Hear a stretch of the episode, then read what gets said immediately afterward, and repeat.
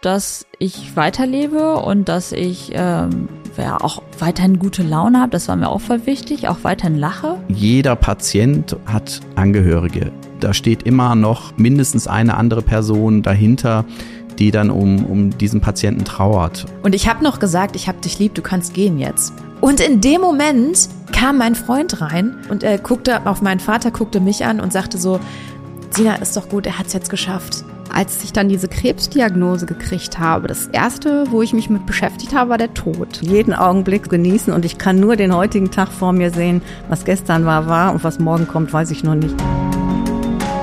Krebs hat viele Facetten und wir sprechen drüber. Über eure Geschichten und ganz konkret, was wann zu tun ist. Mein Name ist Sina Donhauser. Schön, dass ihr dabei seid.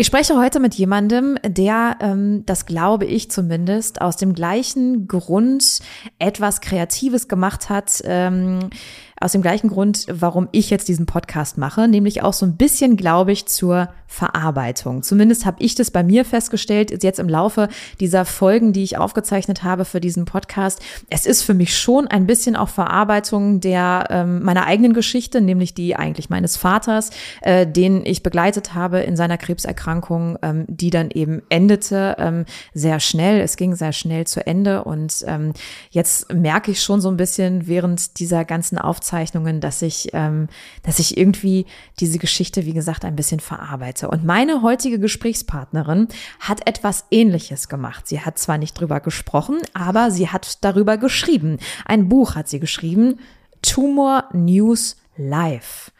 Ähm, Andrea aus Salzkotten hallo. ist bei mir. Ja, Hi. Hallo. Schön, dass du da bist, Andrea. Danke. du hast äh, mir eben schon erzählt, dieses Buch ist eigentlich gar nicht für die breite Öffentlichkeit gewesen, sondern du hast es in erster Linie für dich und deine Familie geschrieben. Genau, also wenn ich das kurz erzählen darf, ähm, ich habe immer schon ganz gerne geschrieben, so als kleines oder etwas älteres Mädchen Tagebuch, wie viele Mädels das machen. Ich habe auch früher mal an die Zeitung eine Kurzgeschichte geschrieben und so. Ähm, also es macht mir einfach Spaß und ähm, habe mich auch ein bisschen damit beschäftigt. Und ja, als mein Mann so schwer erkrankt ist, habe ich angefangen, mir Notizen zu machen, einfach um das aus dem Kopf zu kriegen. Ähm, ja, ich glaube, es gibt ja auch sowas wie therapeutisches Schreiben. Darüber hatte ich mal gelesen. Und da steht ganz klar, ähm, wenn man was aufschreibt, das strukturiert einfach die Gedanken und man hat es erst mal aus dem Kopf raus. Und das habe ich halt während der anderthalb Jahre, die mein Mann so schwer krank war, gemacht. Ähm, also ich hatte viele Notizen zu Hause liegen. Und als mein Mann dann verstorben war, habe ich gedacht, ja, vielleicht wäre es doch ganz schön, ähm, als Erinnerung an unsere Geschichte, also die Geschichte meiner Familie in der Zeit, alle diese Gedanken, alle diese kleinen Fetzen, die ich aufgeschrieben hatte, auszuformulieren und daraus eine zusammenhängende Geschichte zu machen. Und daraus ist dieses Buch Tumor News Live entstanden. Ich kann gleich zum Titel auch was sagen. Und ursprünglich war das wirklich nur für unsere engste Familie gedacht und für die Freunde, die uns sehr nahe standen in der Zeit. Und mich haben einige Freunde unabhängig voneinander darauf angesprochen, haben gesagt, ey Andrea, das, ähm, das liest sich gut, das ist so authentisch, veröffentlicht das doch mal ähm, vielleicht hilft es anderen Menschen. Und da habe ich nur gedacht, hey, wieso soll das anderen Menschen helfen? Aber nehm, nachdem das dann mehrere Leute tatsächlich gesagt hatten, habe ich gedacht, okay, vielleicht ist doch was dran, mach das mal. Und dann habe ich es halt unter einem ja, Pseudonym halt veröffentlicht. Du hast mir vorher gesagt, ähm, ähm, dass es dieses Buch gibt und deswegen wusste ich das. Ähm, ich wollte es erstmal extra nicht lesen, damit ich dich jetzt ganz unvoreingenommen und deine Geschichte äh, kennenlernen kann. Ähm, aber nachdem du jetzt gerade gesagt hast, dass du währenddessen, das finde ich total spannend, währenddessen schon diese, diese Zettelchen gemacht hast und so weiter und diese Gedanken mhm. ja gar nicht in der Retrospektive entstanden sind, sondern währenddessen, deswegen wahrscheinlich live, oder? Nee, der, der Titel Tumor News Live, das muss man so erklären. Also mein Mann, mein lieber Mann, der leider verstorben ist, hatte einen unfassbar schwarzen Humor. Mhm. Und ähm, zu Beginn, Beginn seiner Erkrankung hatte halt eine WhatsApp-Gruppe erstellt. Mhm. Und na, jede WhatsApp-Gruppe hat einen Namen und seine Nein. hieß halt Tumor News Live. Doch. genau. Okay, cool. Also, und das kann ich auch erzählen. In diesem Buch ähm, zitiere ich immer wieder aus dieser WhatsApp-Gruppe. Wie gesagt, mein Mann war unfassbar, hatte so einen ganz schwarzen Humor. Und manches, ähm, wenn man das liest, na klar, einem bleibt das Lachen im Halse stecken, aber es war einfach seine Art, auch mit der Erkrankung umzugehen. Manches ist einfach wirklich schreiend komisch. Ich habe ja nur so einige kleine Teile zitiert, Also die ganze WhatsApp-Gruppe ist unendlich lang. Und wenn man die so liest, könnte man echt denken, teilweise, das ist einfach so übelste Comedy, aber es ist halt leider keine Comedy, sondern wirklich seine tragische Geschichte. Aber das war auch ein Teil oder seine Art, damit fertig zu werden. Mhm. Ähm, jetzt muss man natürlich mal sagen, ganz kurz vorab, ähm, das ist schon eine heftige Geschichte und es ist auch noch gar nicht so lange her. Es ist dein, mhm. dein Lebenspartner gewesen ähm, und ähm, natürlich ist es wahrscheinlich auch schwierig, ähm, darüber nochmal zu sprechen, ähm, weil das wahrscheinlich auch viel aufwühlt. Dennoch ähm, finde ich das total wichtig, was du gerade gesagt hast. Ich hatte nämlich zum Beispiel auch ähm, hier gesprochen mit einer 27-Jährigen, die unheilbar an Krebs erkrankt mhm. ist. Und auch sie sagte so, es ist aber total wichtig, trotzdem zu lachen. Ne? Auch wenn es sicherlich Momente gibt, ähm, die, die todtraurig sind, so, mhm. aber ähm, es ist trotzdem wichtig zu lachen. so. Und äh, wenn du dir diese Nachrichten noch manchmal durchliest, so, was gibt dir das? So, wenn du dann mal zwischendurch lachen kannst. Ja, es ist einfach, äh, mein Mann ist dann wieder sehr präsent. Mhm. Also ich höre die Stimme und ich weiß, wie er Sachen betont und ah, ähm, ja, ja das, dann ist er einfach wieder da. Und das haben mir interessanterweise die Leute, die das Buch kennen, auch gespiegelt. Also die ihn kennen, die sagen, ey Andrea, wenn man das liest, man hat deinen, deinen Mann, Markus, man hat ihn direkt vor Augen. Ja, ja, ja das kann ich mir vorstellen. Ja. Ähm, hast du manchmal nach dem Tod deines Mannes ähm, den Eindruck gehabt, du darfst nicht lachen? Weißt du, was ich meine? Ja, ähm, also vielleicht kann ich kurz erzählen, wir haben drei Jungs, drei sehr lebhafte Jungs und ähm, so dieses, dieses Humorvolle ist eigentlich immer in unserer Familie gewesen. Ähm, und das war bis ein paar Wochen vor dem Tod meines Mannes auch noch da in der Familie. Wie alt sind denn die Jungs? Genau, also zum Zeitpunkt der Erkrankung waren sie 12, 15 und 18. Und jetzt sind sie fast 15, 18 und 21. Genau, und ähm, es gab dann eine kurze Zeit, aber wirklich nur ein paar Wochen vor dem Tod und nach dem Tod. Da sind die sehr ruhig geworden, die Jungs. Ähm, und da war vielleicht die Freude und das Lachen wirklich weg. Aber es kam dann sukzessive wieder. Also wir sind, mein Mann ist am 11. September, kann man sich immer super merken, ne? am 11. September verstorben und wir sind kurz danach als neue Familie, sag ich mal, in die Herbstferien gefahren. Also nur wir vier weggefahren. Mm. Und das war vielleicht so ein, so ein Findungsprozess für uns vier. Und ähm, ja, der kleine, der jüngste Sohn war da sehr ruhig. Und die anderen fingen schon wieder an, so ein bisschen aufzuleben. Also es war vielleicht auch so ein Prozess. Also die Freude, das, das Humorvolle war tatsächlich für eine kurze Zeit weg, mhm. aber es kam dann auch wieder. Mhm. Gott sei Dank. ja. ja. Weil wenn du sagst, dass dein Mann ähm, so ein humorvoller Mensch war, hast du manchmal so ein bisschen darüber nachgedacht, so ähm, in, ich sag mal, ganz dunklen Momenten, die man mit Sicherheit hat. Wahrscheinlich auch immer noch hat, oder? Ja, ja leider, ja. Mhm. Ähm, was würde dein Mann dir dann sagen? Also denkst du darüber nach, so, Markus, so, wenn du jetzt neben mir sitzen würdest, was würdest du mir sagen?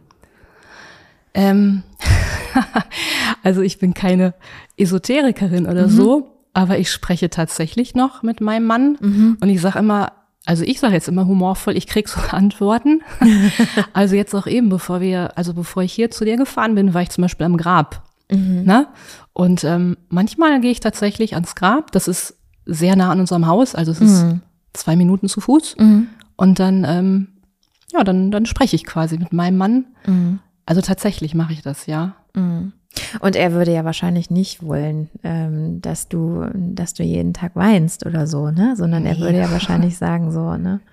Genau. Ähm, mhm. Leb dein Leben. Äh, und das machst du ja offensichtlich auch, Gott sei Dank. Ähm, aber ja, ich habe da äh, häufiger nämlich auch mal so drüber nachgedacht, so, ähm, so manchmal hat man das Gefühl tatsächlich, ne, wenn man über irgendwas nachdenkt ähm, und sich dann reinfühlt in denjenigen. Also ähm, natürlich hätte ich mir jetzt beispielsweise gewünscht, so dass, dass mein Vater noch ein paar Monate durchhält, so bis, mhm. bis meine Tochter halt kommt, so, ne? Ja. Und dann habe ich so ab und zu mal gedacht, ähm, meine Tochter ist, habe ich eben schon gesagt, eine recht lebhafte Persönlichkeit. ähm, und lebhaft in dem Sinne, dass sie nun wirklich ein lautes Organ hat. Und natürlich ist es manchmal schon so, wenn man ähm, sich dann gerade so in diese Mutterrolle reinfindet, irgendwie, dass einen das manchmal natürlich an den Rand des Wahnsinns bringt, so, ne? Und dann habe ich manchmal so gedacht, so, okay, was würde Papa jetzt sagen? Was hat der eigentlich gemacht? So, okay. dann spreche ich mit meiner Mutter darüber, wie, wie es, wie er damit umgegangen ist und so weiter, ne? Mhm. Und ähm, jetzt geht es natürlich darum, so, dass ich wieder arbeiten gehen muss, beispielsweise. Und ähm, mein, mein Freund, also der Vater, muss dann ähm, auf die Kleine aufpassen, so mitten mhm. in der Nacht, weil ich ja Frühschicht habe und so, ne? Und meine Mutter sagte dann auch nur, du, ey, dein Vater hat das auch hingekriegt, ey, der schafft das schon so, ne? Und mhm. ja, es ist verrückt irgendwie, wenn man dann so drüber nachdenkt und dann sich, also ich weiß, das, was du eben sagtest, so man hört die Stimme, das ist mhm, wirklich verrückt, genau. ne? Also das, ich hoffe, dass es nie weggehen wird. Das, das habe ich auch schon oft gedacht. Ich hoffe das auch, genau. Ja, dass ja. man immer so ein Stück dann doch noch das mhm. in sich weiterträgt. Mhm. Ähm, ich hatte es eben schon gesagt, das ist gar nicht so lange her, diese ganze mhm. Geschichte mit deinem Mann. Ähm, versuchen wir ein bisschen zurückzuspulen. Wie ging das los? Wann war das? Also die Geschichte, die ist eigentlich doppelt tragisch, das werde ich jetzt erzählen. Und ich habe immer gesagt, ähm, wenn es uns nicht passiert wäre, hätte ich gesagt, sowas gibt es nicht, sowas kann es gar nicht geben. Also ich muss ein bisschen ausholen.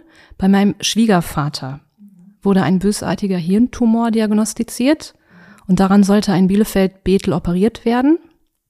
Am Tag vor seiner Operation ist mein Mann direkt nach der Arbeit nach Bielefeld-Betel gefahren, hat auf der Autobahn epileptischen, einen schweren epileptischen Anfall erlitten und abends wurde diagnostiziert, da ist etwas, eine Raumforderung, so war das Wort. Und diese Raumforderung hat sich dann nach vielen Untersuchungen auch ebenfalls als bösartiger Hirntumor herausgestellt. Das heißt, sowohl mein Schwiegervater als auch mein lieber Mann waren quasi gleichzeitig in Bielefeld-Bethel und hatten eine Hirnoperation und Wahnsinn. ja. Also das ist einfach so unvorstellbar. Und gab es äh, irgendwo einen anderen Primärtumor oder? Nee, nee, das, das war okay. der primäre ah, ja, Tumor, okay. also okay. keine keine Streuung oder so. Ah, ja, okay. Hm. Wahnsinn. Wahnsinn, ja. dass das. Und also vielleicht kann ich das auch erzählen. Und trotzdem, obwohl es wirklich anderthalb wirklich, ja, schreckliche, erschütternde Jahre waren, bin ich trotzdem total dankbar, dass mein Mann nicht bei diesem, also bei diesem epileptischen Anfall auf der Autobahn, es mhm. ist ihm nichts passiert. Mhm. Ihm, aber auch dem Auto. Wir haben das Auto nachher dann von so einer Autobahnmeisterei abgeholt, da war nichts. Mhm. Also ich sage immer, da hat ein ganzer Schutzengel her, hat dafür gesorgt, dass er irgendwie sicher noch zum Stehen gekommen ist. Mhm. Boah. Ja, so fing es an. Ja, ähm, Jetzt ist es natürlich so, dass ähm, immer wenn irgendetwas mit dem Gehirn zu tun hat, ist es immer wahnsinnig schwierig, mhm. weil ähm, entweder kann es von heute auf morgen sein, dass ähm, durch diese, wie es dann so schön heißt, Raumforderung mhm. ähm, beispielsweise Bewegungen nicht mehr so gehen wie einen Tag zuvor noch oder mhm. ähm, es tritt Wesensveränderungen ein, äh, wie es wie es dann auch so heißt. Ähm, die Menschen, es können kann sein, dass es von heute auf morgen so ist, dass Menschen desorientiert sind, sowas bei meinem mhm. Vater zum Beispiel. Ähm, es ist dann also so gewesen, dass er wahrscheinlich operiert worden ist, nehme ich mal an, oder? Also in Kurzform, mein Mann hat alles, tatsächlich alles mitgenommen, was möglich ist. Eine Wach-OP hat er über sich ergehen lassen. Boah. Er hat ähm, zweimal eine Strahlentherapie durchgestanden. Alles, was ihm an Chemotherapie angeboten wurde, auch so off-label, also Sachen, die mhm. gar nicht so gängig sind. Mhm. Er hat tatsächlich, ich sag mal so lapidar, er hat alles mitgenommen, was ging. Mhm. Und trotzdem war der bösartige Tumor trotzdem letzten Endes nicht zu stoppen. Mhm. Eigentlich war es klar. Also der, ähm, der Arzt im Bethel, mit dem wir damals das Gespräch geführt haben, hat eine ganz vorsichtige Schätzung abgegeben, hat gesagt, ja, zwei bis fünf Jahre wären so Durchschnittswerte mhm. und hat einfach zu uns gesagt, machen Sie was aus der Zeit.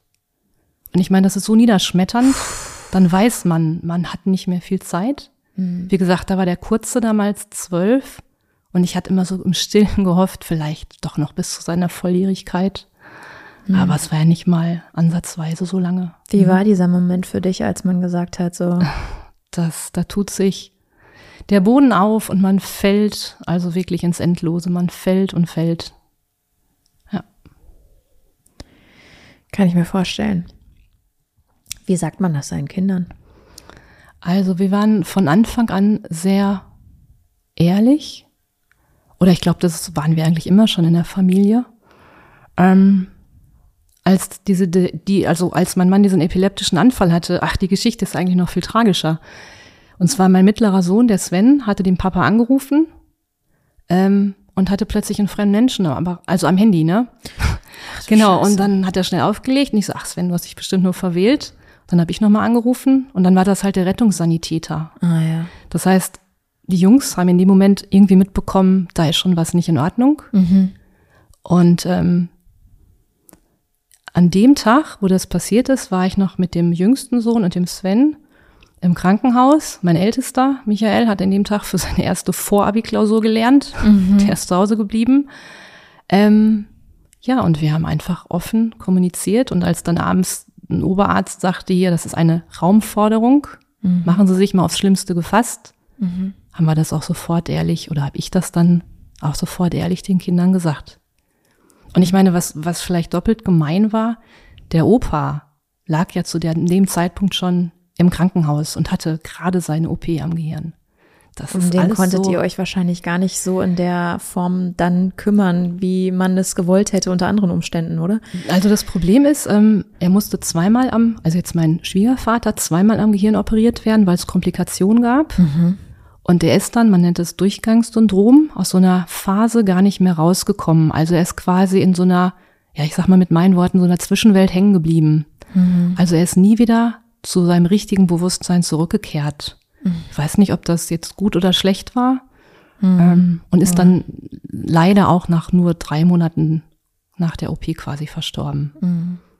Ja, das ist das, was ich eben, was ich eben auch schon so ein bisschen angedeutet habe. Ne? Das ist halt, das Gehirn ist halt einfach die mhm. Festplatte. Ne? Genau. Und wenn da auch ja. nur ein, ein Fitzelchen irgendwo ähm, mhm. zu Schaden gekommen ist, ähm, der aber äh, viele Aufgaben hatte, sage ich jetzt mal, dann ist es halt schwierig. Ne? Mhm. Dann ist es halt direkt ähm, ist irgendwas beeinträchtigt. Wie genau. war das bei deinem Mann? Also hat, hat, mhm. habt ihr da irgendwelche Beeinträchtigungen gehabt und wenn ja, welche? Oh, also direkt nach der OP war die Sprache sehr schlecht bis mhm. weg. Mhm. Also von kaum verständlich bis zu Wortfindungsstörung, an schwere Wortfindungsstörung. Mhm. Aber, ähm, oder vielleicht kann ich das kurz erzählen. Also als mein Mann aus der OP aufgewacht ist, also er sah echt aus, als wenn er, wenn da jemand mit dem Auto drüber gefahren wäre. Er hing an Schläuchen, der Kopf war ganz dick verbunden. Mhm. Und er war dann wieder bei Bewusstsein und hat mich sofort erkannt. Und das war so eine Riesenerleichterung. Ja, kann ich mir vorstellen. Genau. Ja, und dann das ist ja auch nicht selbstverständlich, das muss eben. man ja mal sagen, ne? Es hätte ja, ja alles passieren können, genau. Ja. Und ähm, das war schon mal, ah, das weiß ich noch. Da war ich so erleichtert und so glücklich und dachte, puh. Ja, aber dann, ähm, wie gesagt, Wortfindungsstörungen, dass er, oder halt die Sprache war sehr, sehr, sehr undeutlich, sehr verwaschen und dass er für einfache Sachen keine Wörter mehr hatte. Das ging dann auch kam dann relativ, relativ schnell wieder. Und was aber lange nicht funktioniert hat, war zum Beispiel das Schreiben. Also er kannte die Buchstaben, aber hat die nicht hintereinander bekommen zu Wörtern. Das ist so schwer zu erklären, ne? aber kann man sich vorstellen. Also ich habe ich hab eine Anzahl von Buchstaben und weiß, das ist ein A, das ist ein B, aber wie setze ich zusammen, dass da ein Wort rauskommt? Ne? Ich meine, ich hatte einen sehr, sehr intelligenten Mann und plötzlich kann er nicht mehr schreiben. Das war schon sehr also absonderlich so. Ja, ähm, bei der bei der 27-Jährigen, von der ich eben erzählte, mhm. ähm, die hatte das von einem Tag auf den anderen, also da, sie hatte drei Metastasen im Hirn oh. und äh, konnte von einem Tag auf den anderen nicht mehr laufen.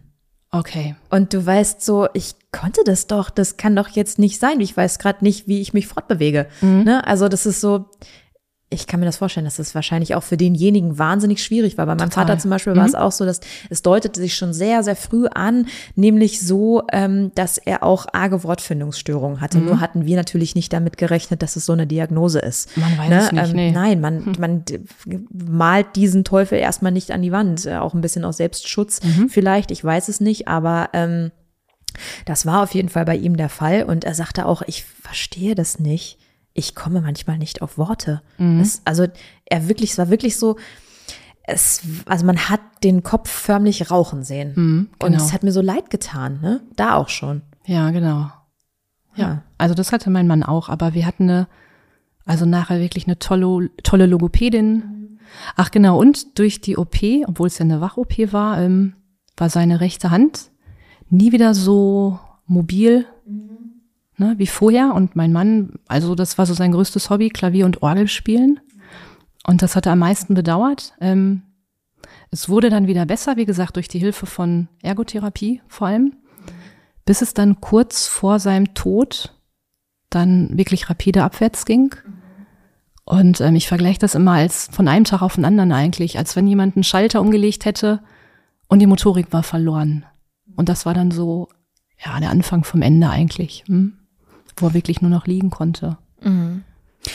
Aber es gab äh, zu keiner Zeit irgendwelche Wesensveränderungen oder Desorientierung oder irgendwie sowas? Oder habt ihr das auch erleben müssen? Ganz leicht, also er war, also ich habe ihn sehr lieb gehabt, das war ein ganz toller Mensch ähm, und doch sein Wesen hat er behalten. Das Einzige, was mhm. uns aufgefallen ist, ähm, er war, wie soll ich das beschreiben, teilweise so manisch. Also wenn er so eine Idee hatte, mhm. wurde die ausgeführt und nochmal ausgeführt, so ja fast schon wie so ein Prediger, der unbedingt seine Idee durchsetzen wollte. Zum Beispiel hatte er die Idee, er hat damals bei einer großen Firma gearbeitet und meinte immer, da muss ich mal mit dem allerobersten Chef sprechen und mal so Verbesserungsvorschläge machen und sagen, wieso es an der Basis nicht läuft. Mhm. Und das hat er dann wirklich so ausgeführt, so ganz ausführlich und kam von diesem Gedanken gar nicht mehr runter. Mhm. Also wie, als wenn er so festgeklebt hätte an Gedanken. Ja, und verstehe. das, und das kam definitiv von der OP, weil so war er früher nicht. Mhm.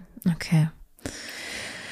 Ähm, du hast jetzt eben gesagt, so es, es gab dann natürlich so kurz vorm Ende ähm, spitzen sich dann ja auch äh, Symptome zu und so weiter. Ähm, gab es irgendwann einen Moment, wo ihr beide wusstet, dass ähm, es, es geht jetzt hier zu Ende? Also ähm, Einmal hatten wir beide den Gedanken schon im Februar des Jahres 2020. Ähm, danach haben wir aber noch mal einen anderen Onkologen aufgesucht, der noch mal so ein anderes Ass im Ärmel hatte, so sag ich mal, noch mal ein anderes Medikament hatte, was das Ende, glaube ich, noch mal rausgezögert hat, weil mein Mann hat dann ja bis zum September noch mal gelebt. Also wir hatten beide das Gefühl im Februar, es könnte hier zu Ende gehen, war zum Glück dann aber nicht der Fall. Und ich glaube, so richtig zu Ende ging es dann im August. Also mein Mann konnte bis kurz vor seinem, also sagen wir zwei Wochen vor seinem Tod auch noch normal reden, sich artikulieren so. Mm, und hat er eines Tages auch gesagt, hey Andrea, ich weiß nicht mehr, also wenn er jetzt in der Küche saß, ich weiß nicht, wie es hier, was, was außerhalb der Küche ist. Oder ich weiß nicht mehr, was außerhalb des Hauses ist. Okay. Also völlig, wie soll man sagen, er hatte keine, keine Orientierung mehr, Ja. keine Bilder mehr von Ja. seiner Umgebung. Mhm. Und ich meine, da haben wir ja viele, viele Jahre gewohnt. Ja, Mhm. Wie ist das, äh, so ein Moment? Ja, es ist furchtbar. Es ist, ähm, es war auch schon vorher so. Also, ähm, er, ich sag mal jetzt mit meinen Worten auch wieder, er konnte nicht mehr ganz viel. Sowas wie Fernseh gucken, was jemand raten würde, war eine totale Überforderung. Oder ähm, ja, sich, also irgendwas noch machen. Das ging irgendwann nicht mehr. Aber was noch ging, war halt ähm, bei uns sitzen und spazieren gehen. Also wir wohnen sehr ländlich und wir sind dann viel spazieren gegangen. Und ähm, irgendwann war das Kurzzeitgedächtnis meines Mannes futsch. Und dann wollte er immer spazieren gehen. Dreimal täglich große Runden, weil er einfach immer vergessen hatte. Er war ja, Ja. schon mit uns spazieren gegangen. Ja, Ne? ja, ja. Mhm. Aber da war er motorisch ja halt noch fit, ne? Ja. Ja. Ja, das ist so, ähm, na, wie soll ich das sagen? Ähm, das sind jetzt so kleine, vielleicht ähm, die ersten Veränderungen sind so, dass man sagt, okay, das sind kleine Veränderungen. Das ist auch irgendwo nicht schlimm, weil so, also was heißt nicht schlimm? Aber es ist so, wo ich immer die größte Angst vor hatte, war, ähm, ich hoffe, da hat, dass er keine Schmerzen hat, so bei meinem Vater. Ich hoffe einfach nur, dass er keine Schmerzen hat. Alles andere nimmt man irgendwie hin. Bei ihm war es dann noch so, da kamen halt wirklich Wesensveränderungen dazu, die, Okay. die halt heftig waren und dann, dass er mich auch nicht mehr erkannt hat, so. Aber Okay. auch davor, ähm, das, was du erzählt hast, so, das, das lässt sich jetzt vielleicht leicht erzählen und die Menschen irgendwie, die vielleicht damit noch nicht so ähm, konfrontiert sind, irgendwie, die sagen, oh, okay, gut, naja, aber trotzdem kann er das und das und das. Aber wie- wenn man den Menschen so lange begleitet hat, ähm, dann ist das trotzdem richtig schwer, das zu sehen. Ja, total. Ne? Also das Klar. ist, das ist ja, ähm, man sieht ja, ähm, auch wenn man es dem Menschen dann nicht sagt und nicht die ganze Zeit thematisiert, weil das bringt ja auch für keinen was so, aber ähm, trotzdem ist es ja wahnsinnig schwer, wenn man merkt, da gehen einige Dinge nicht mehr. So. Es ist ein schleichender Verfall. ja, es ist ein schleichender Verfall. Und bei meinem Mann war es auch so, dass er es gemerkt hat. Also zwischendurch hat er auch selber gesagt, ey Andrea, ich werde hier dement. Also so hat er es immer genannt, ne? Ja, wie die Demenz. ja. Er hat es gemerkt. Und ich glaube, das ist ja nochmal, also Mhm. ein ganz furchtbares Gefühl auch. Total. Ja. Bei meinem Vater war es zum Beispiel, gab es so eine Situation, ähm, ich hatte ihn zu mir, also er hatte eigentlich in, in Marburg gewohnt und ich hatte ihn dann zu mir geholt ähm, und ähm, das war an einem Freitag und äh, dann habe ich gesagt, okay, das Wochenende lasse ich ihn jetzt bei mir und ähm, da war, das war dann schon so, dass er sehr pflegebedürftig war halt, ne und das hatte ich dann halt auch versucht und ich wollte eigentlich noch ihn länger auch bei mir behalten, aber das ging einfach nicht mehr, weil er wirklich 24-7 Betreuung brauchte. So, Okay. ne? Und, ähm, und dann am Sonntag, da war es dann wirklich ganz schlimm, da ähm, war er wirklich außer sich. Okay. Also er war, ähm, ich will nicht sagen aggressiv, aber er war furchtbar schlecht gelaunt ähm, und suchte Streit. Ähm, und es war also wirklich ganz schwierig mit ihm. Und ähm, und irgendwann, ähm, also ich habe dann einfach versucht, das irgendwie zu akzeptieren und das kam auch ganz komische, komische Argumente oder ganz komische Dinge von ihm irgendwie. Und mit denen ich überhaupt nichts anfangen konnte. So, ähm, so irgendwie von wegen, ich sollte die Bilder von ihm abhängen. Ich hatte da so eine Ahnengalerie, ne? Ähm, Okay. So, weil, äh, was das, was das denn sollte und so. Und, und dann waren wir irgendwann, also dann waren wir später an dem Tag spazieren. Ähm, und dann guckte er mich an und sagt, das tut mir leid, ich habe dich nicht erkannt heute Morgen. Oh, also er war dann noch reflektiert sozusagen. Ja, ja, genau. Das war ein ganz kurzer Moment noch, ne? Und er sagte, ich habe dich heute Morgen nicht erkannt. Deswegen habe ich, ich habe gedacht, du bist eine fremde Frau. Warum habt ihr meine Bilder? So, ne? Ähm, und das kam dann, also das war so einer der letzten reflektierten Momente tatsächlich. Dann hat er danach nochmal Cortison bekommen, die natürlich die Schwellung so aus dem Gehirn rausgenommen. Und da war ja nochmal kurz ähm, während dieser Einnahme von dem Cortison nochmal kurz klar und dann ging es aber auch schon wieder bergab so, ne? Und, ähm, und später kamen dann auch viele andere Situationen, wo er ähm, also richtig boshaft wurde auch, ne? Und Das da ist muss auch schwer zu ertragen, es ne? ist schwer, Oder? muss ich ganz ehrlich sagen, schwer zu ertragen, weil es halt, weil man weiß so, er meint das jetzt nicht so. Genau. Mhm. Ne, aber, ähm, aber da habe ich auch gedacht, so, boah, wie schlimm muss das für denjenigen dann sein, wenn er noch klar ist, so wie bei deinem Mann Wenn das ja auch war, merkt. Mhm. wenn er es merkt. Und er weiß, das ist jetzt aber hier nicht normal, das ist kein Normalzustand. Genau. Ne?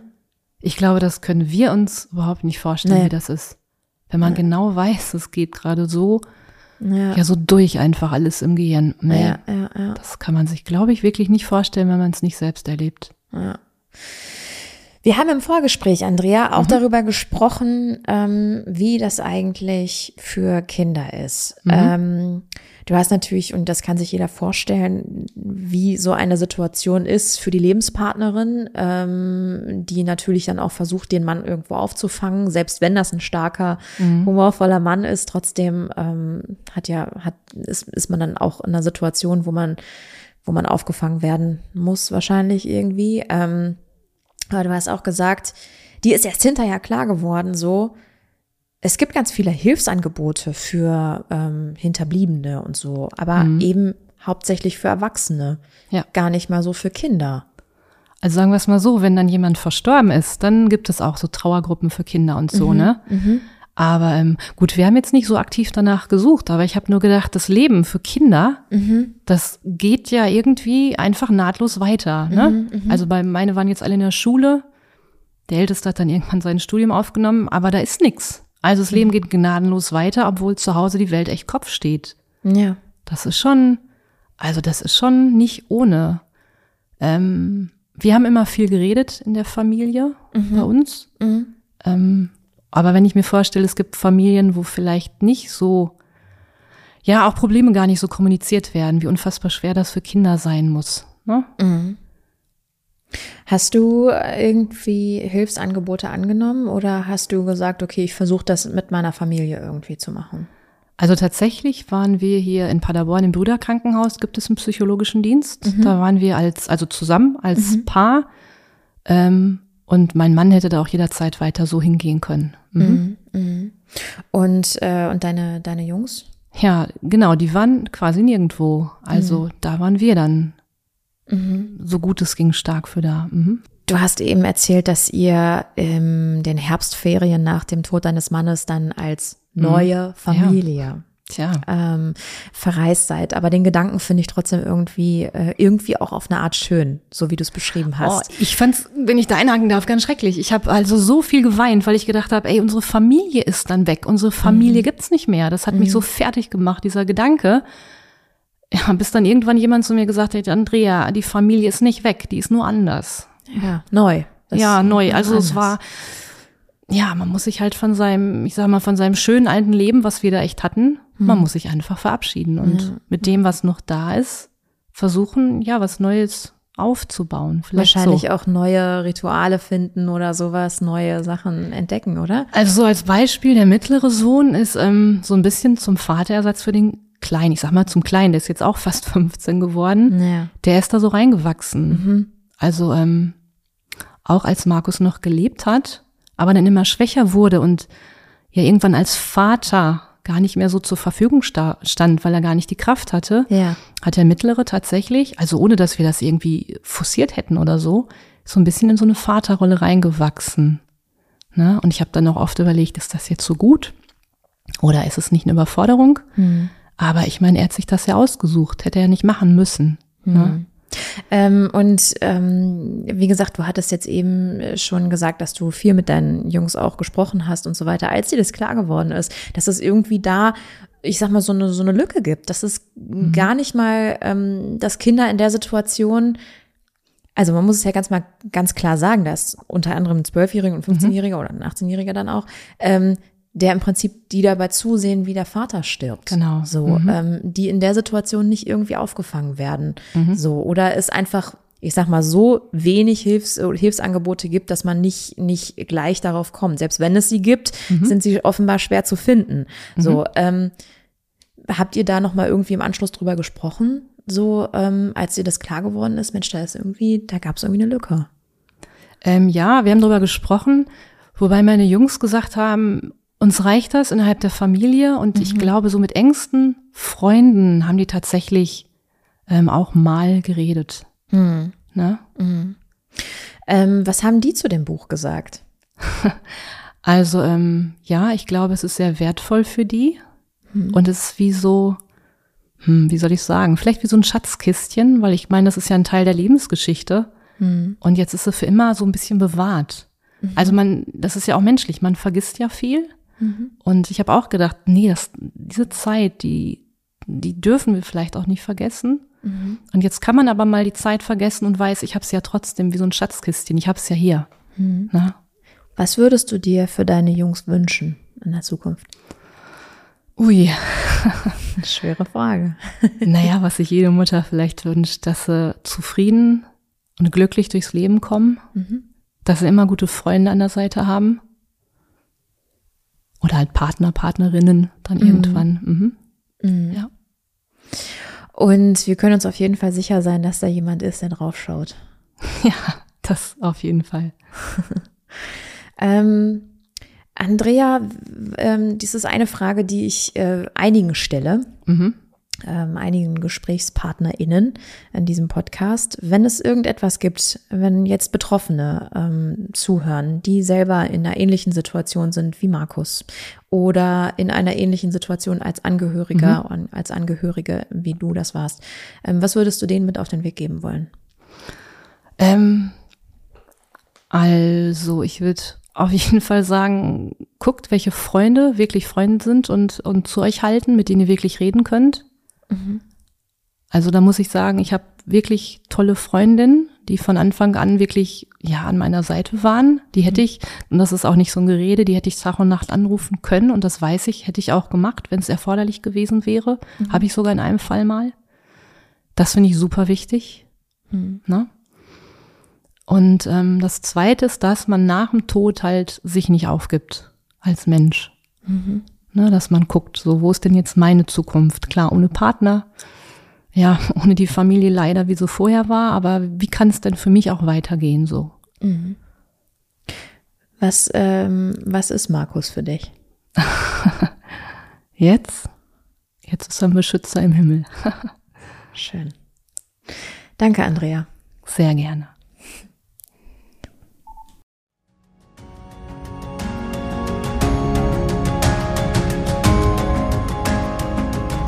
Ihr habt diese Folge wahrscheinlich gerade gehört, weil ihr selber betroffen seid oder jemand in eurem Umfeld es ist. Falls das so ist, möchte ich euch an dieser Stelle ganz viel Kraft wünschen. Krebs. Und dann? Ein Podcast von mir, Sina Donhauser, in Kooperation mit dem Caritasverband Paderborn.